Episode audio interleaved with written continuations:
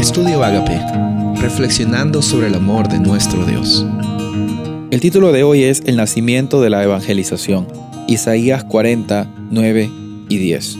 Sión, portadora de buenas noticias, súbete a una alta montaña. Jerusalén, portadora de buenas noticias, alza con fuerza tu voz, álzala, no temas. Di a las ciudades de Judá, aquí está su Dios.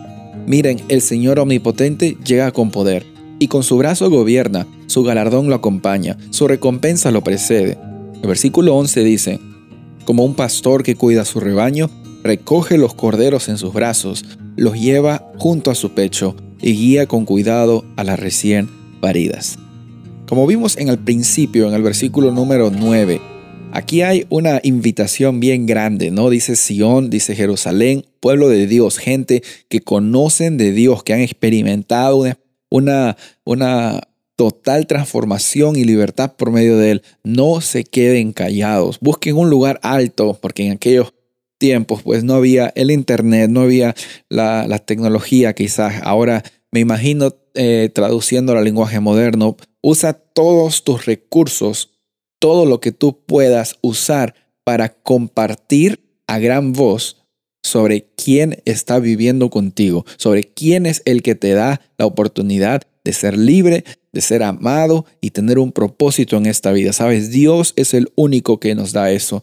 Y ese es el núcleo y esa es la razón por la cual nosotros estamos llamados a evangelizar, no por lo que nosotros decimos, sino por lo que Dios hace por medio de nosotros para que al compartir esa experiencia muchas personas lleguen a conocer de que hay libertad en Él, de que Él es como un pastor que cuida de su rebaño, Él no te va a dejar abandonado, Él no te va a dejar abandonada, Él no va a permitir de que tu vida sea una vida sin propósito.